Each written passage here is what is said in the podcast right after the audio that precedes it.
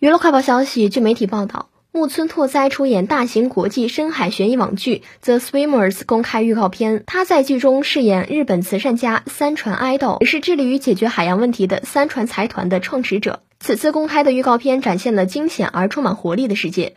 全球各国相继出现事关大海的突发性状况。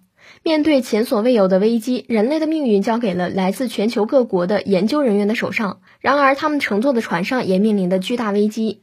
木村拓哉饰演的慈善家三船爱豆也出现在预告片中，各国演员意味深长的交谈，全身心投入，展现投入战斗角色的感情。该剧将于三月四号在呼噜播出。